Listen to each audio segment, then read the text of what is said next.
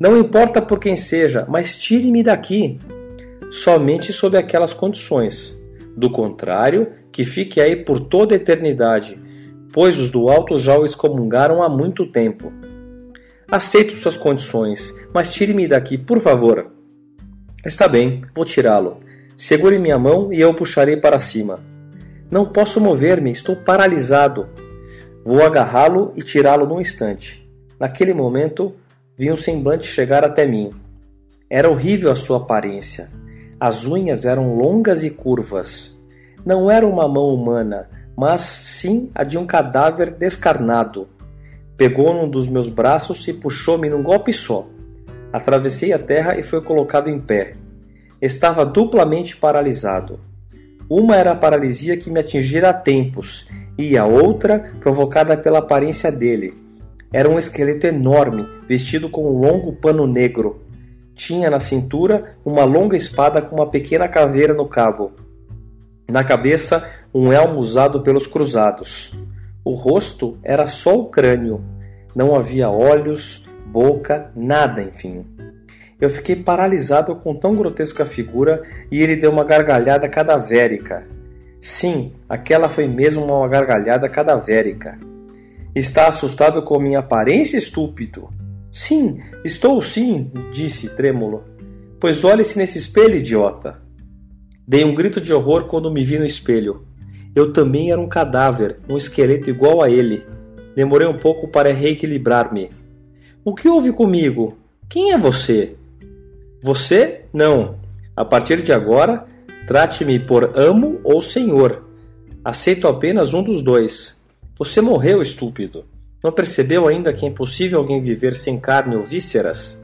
Sem ar para respirar, como você viveu sob o solo? Olhe à sua volta. Olhei. Estamos no cemitério. Olha ali o seu túmulo.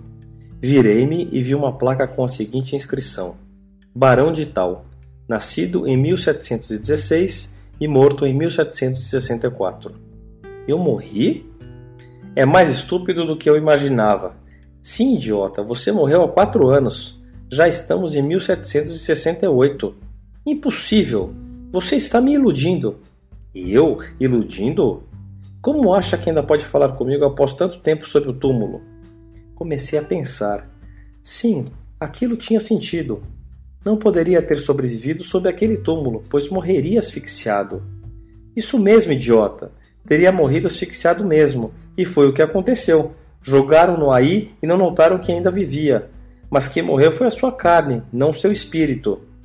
Você, digo, o Senhor ouve meus pensamentos?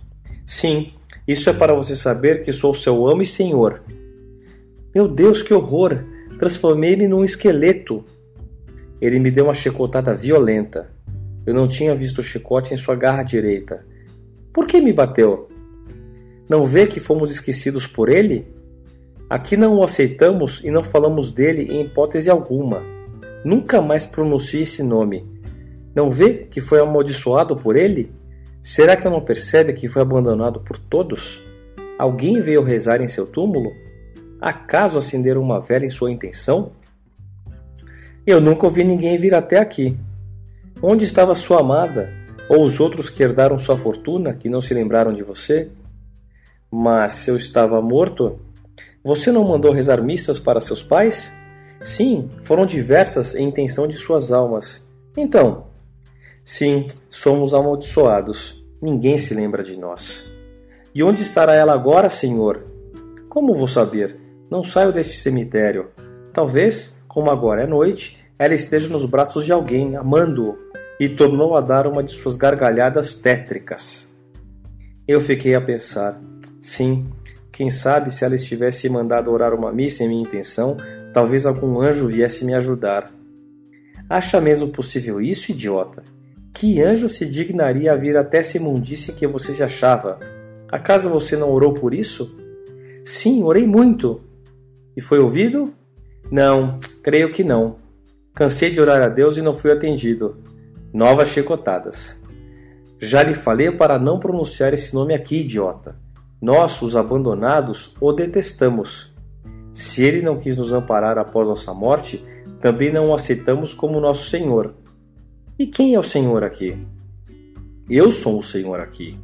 E isto é o que lhe interessa saber por enquanto.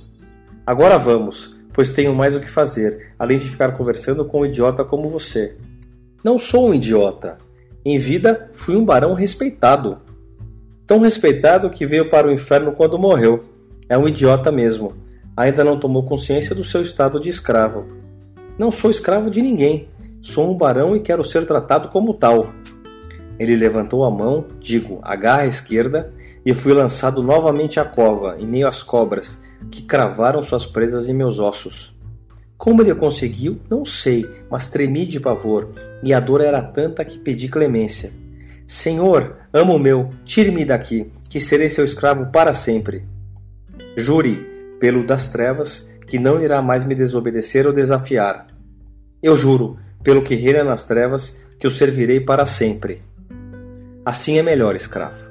E fui arrancado novamente do meu túmulo, ainda com uma das cobras com as presas cravadas em meu braço, digo, osso do braço. Ele a apanhou e ela não lhe fez nada. Enrolou-se em seu braço esquerdo e ficou olhando para mim. Agora você sabe quem manda aqui, idiota. Siga-me. Eu andava com o esqueleto travado, não conseguia articular os ossos. Isso passará com o tempo, escravo. Posso fazer uma pergunta, amo? Faça, escravo.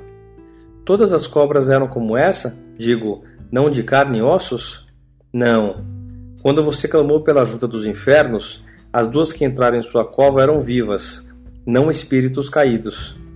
Mas como isso foi possível? O que queria? Acaso pensa que nas trevas existem anjos ou socorristas?